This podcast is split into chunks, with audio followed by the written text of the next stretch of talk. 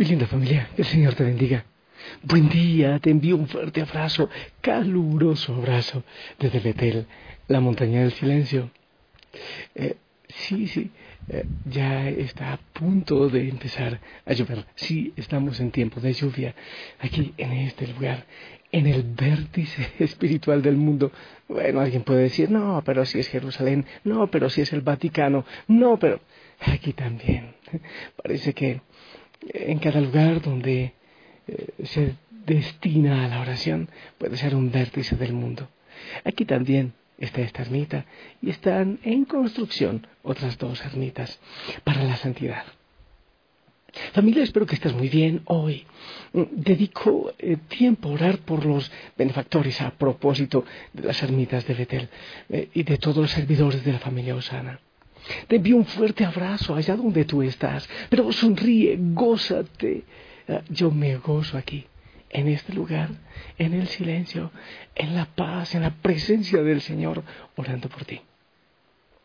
No te olvides orar constantemente, no te olvides la oración permanente, no te olvides tu rincón secreto, ese rinconcito donde te encuentras con el Señor. No te olvides la sonrisa que es nuestro uniforme. Familia linda, para este día, bueno, he estado en duda eh, si proclamar el Evangelio, la primera lectura o qué, pero bueno, voy a arrancar con la primera lectura a ver el Señor que nos va diciendo. Del primer libro de Samuel, capítulo 1, del 9 al 20. Dice así. En aquel tiempo, después de tomar la comida ritual en Silo, Ana se levantó y se puso a orar ante el Señor. Llena de amargura y con muchas lágrimas, hizo esta promesa. Señor de los ejércitos, mira la aflicción de tu sierva y acuérdate de mí. Si me das un hijo varón, yo te lo consagraré por todos los días de su vida. Y en señal de ello, la navaja no tocará su cabeza. Mientras tanto, el sacerdote Elí estaba sentado a la puerta del santuario. Ana prolongaba su oración y Elí la miraba mover los labios, pero no oía su voz. Pensando que estaba ebria, le dijo, Has bebido mucho, sal de la presencia del Señor hasta que se te pase. Pero Ana le respondió, No, Señor, soy una mujer atribulada. No he bebido vino ni bebidas embriagantes. Estaba desahogando mi alma ante el Señor. No pienses que tu sierva es una mujer desvergonzada, pues he estado hablando movida por mi dolor y por mi pena. Entonces le dijo Elí, vete en paz, y que el Dios de Israel te conceda lo que le has pedido. Ella le contestó, ojalá se cumpla lo que me dices. La mujer salió del templo, fue a donde estaba su marido, y comió y bebió con él. Su rostro no era ya el mismo de antes. A la mañana siguiente se levantó, se levantaron temprano, y después de adorar al Señor, regresaron a su casa en Ramá. El Caná tuvo relaciones conyugales con su esposa Ana. Y el Señor se acordó de ella y de su oración. Ana concibió, dio a los un hijo y le puso por nombre Samuel, diciendo, al Señor se lo pedí. Palabra de Dios. Familia, pues a mí esta lectura me parece hermosa. Primero, Ana que abre su corazón Ana en medio de la angustia. Y, como Ana, yo estoy seguro que hay muchas mujeres, y no solo mujeres, sino muchos hombres, muchos hijos e hijas de la familia Osana en angustia y en desesperación. Pero hay muchas personas que se, desahogan de tantas maneras, que tapan el silencio para no sentir el dolor, que tapan el ruido de su corazón, para no sentir o no manifestar el dolor. Pero Ana se va donde el Señor y desahoga su tristeza allá, en la presencia del Señor. Eso es hermoso. La primera enseñanza es dónde o con qué o de qué manera tú desahogas las tristezas. Yo lo he dicho, el, sufrimiento, a mí me parece que, que hay que tener cuidado con el sufrimiento porque es un dolor enraizado en el corazón. Pero el dolor es natural, el dolor no lo podemos evitar, ni siquiera eh, Jesús evadió el dolor y fue hasta la cruz. Es natural el dolor, eso de parar de sufrir no existe. Eh, bueno, pare de sufrir en cuanto que no permitas que el dolor como que sea una constante en tu vida, como que tu queja, tu lamento sea una constante en tu vida. Pero el dolor es algo natural. Pero ¿con quién, con qué o de qué manera tú lo desahogas? Ana se fue a la presencia del Señor. Cuando uno va ante la presencia del Señor a, desahogar su dolor. Y le dice, sí Señor, no entiendo, no comprendo esta situación, te pido que me ayudes, clamo tu presencia, clamo. Yo he recordado que alguna vez ni siquiera yo era católico, no lo sé, eh, y, en medio de mucho dolor, pero era un dolor causado por el resentimiento. Yo fui y me postré, eh, por eso me encanta lo de San Pablo, cuando soy débil es cuando soy fuerte, me postré en alguna capilla, la primera que vi abierta, después cosas de Dios, era una capilla católica y, y después de haber llorado y de haber empapado el suelo con mis lágrimas, yo levanté los ojos y todavía entre nubes vi a Jesús crucificado Ahí entendí mucho el sentido de la cruz y el sentido del dolor en la vida del ser humano.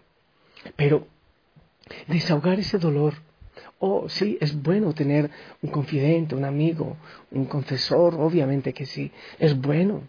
Eso es importante y el Señor pone esos medios también. Él se hace presente en personas muy especiales con quienes nos podemos desahogar. Qué importante es. Pero de manera especial tenerlo presente a Él. Y hay veces que uno empuña los, las manos y, y, le grita, Señor, pero ¿dónde estás tú? Pero ayúdame, pero mira que mi corazón está en angustia, mira que estoy entristecido en este momento.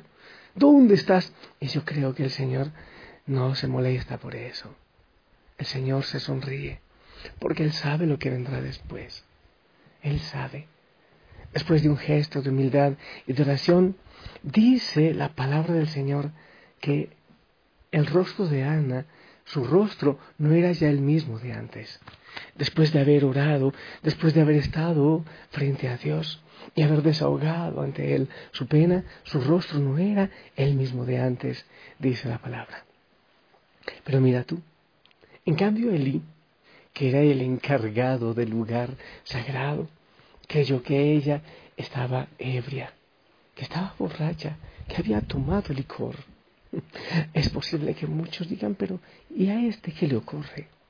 ¿Por qué habla tanto con Dios? ¿Por qué de esa manera? Sí, y además que parecemos embriagados, mejor dicho, somos embriagados del Espíritu Santo. Seguramente, aparte del dolor, también estaba embriagada de la presencia del Señor Ana cuando uno se embriaga en esa presencia, empieza a haber paz.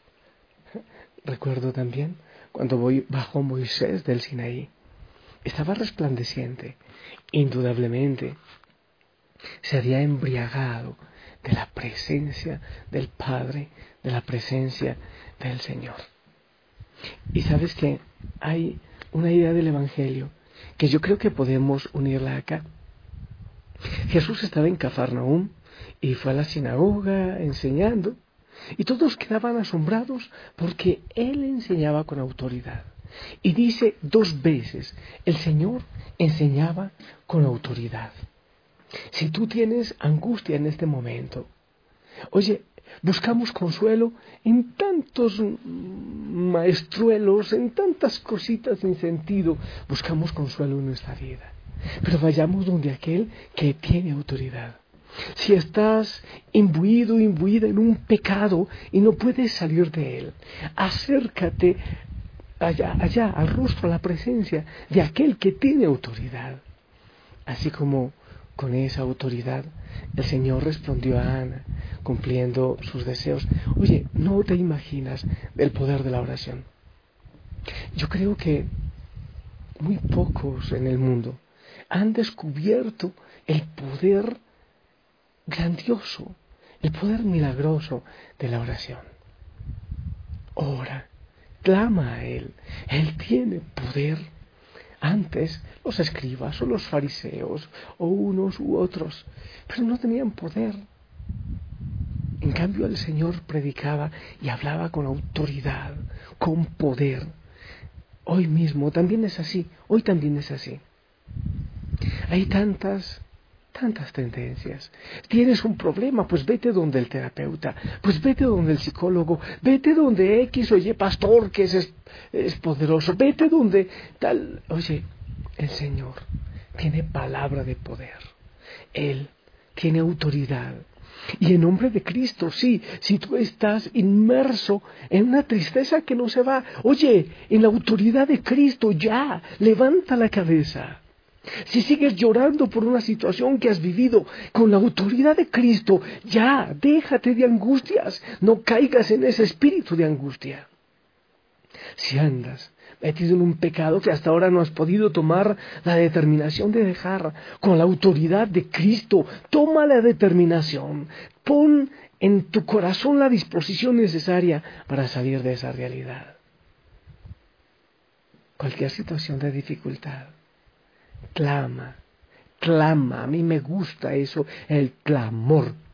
Clama al Señor para que Él venga con su autoridad y transforme todas las cosas en tu vida, así como lo logró el Señor en la vida de Ana, porque aunque creían que estaba borracha, que estaba ebria, ella clamaba, voz en cuello, sí Señor, yo clamo tu presencia Hagamos una cosa, yo lo voy a hacer por ti.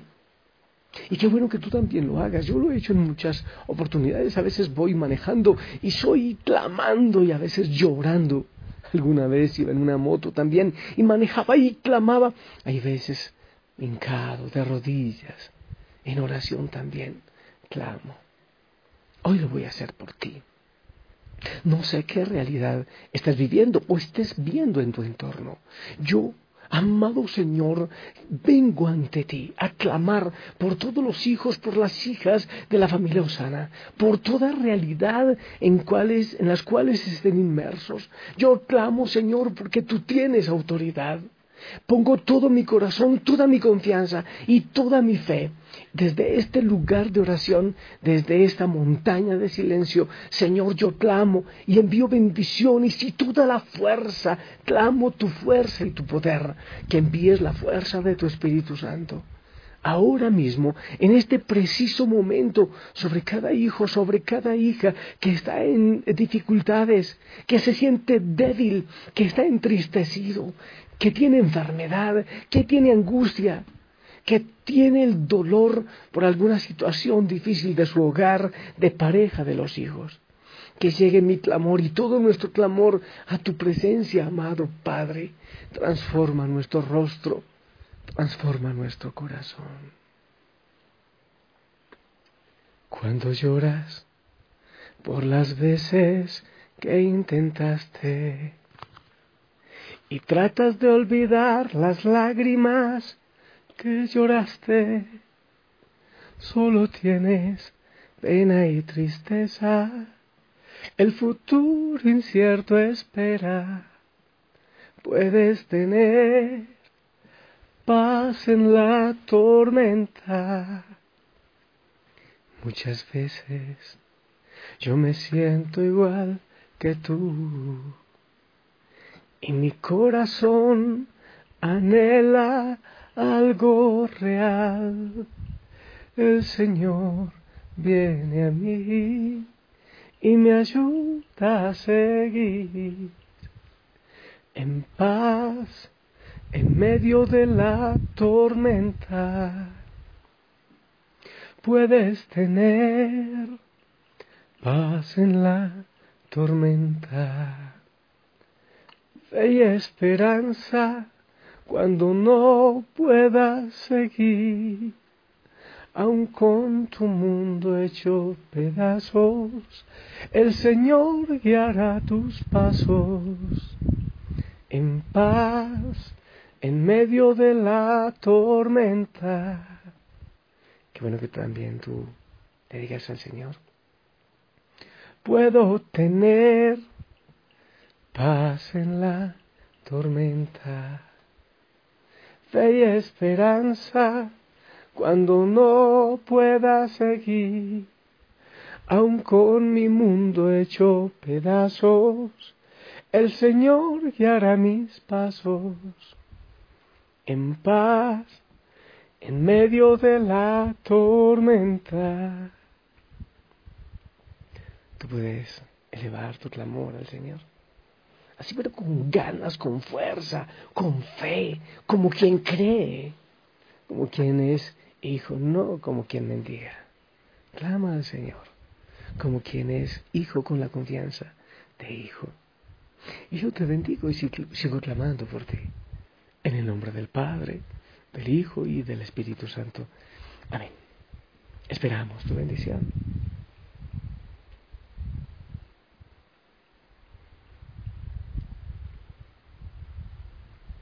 Amén, amén. Gracias por tu bendición. Que el Señor te bendiga, sonríe, ponte el uniforme. Eh, familia linda, toda la familia Osana, ora contigo, ora por ti. Clamamos y nos unimos en oración. Es hermoso estar unidos en oración millones de personas en el mundo. Bueno, yo sigo en Betel, ya llegará el momento de, de salir de la montaña, pero en cada lugar, aquí allá, siempre unidos en oración. Y que la Madre María te cubra con su manto. Si el Señor lo permite, nos escuchamos en la noche. Hasta pronto.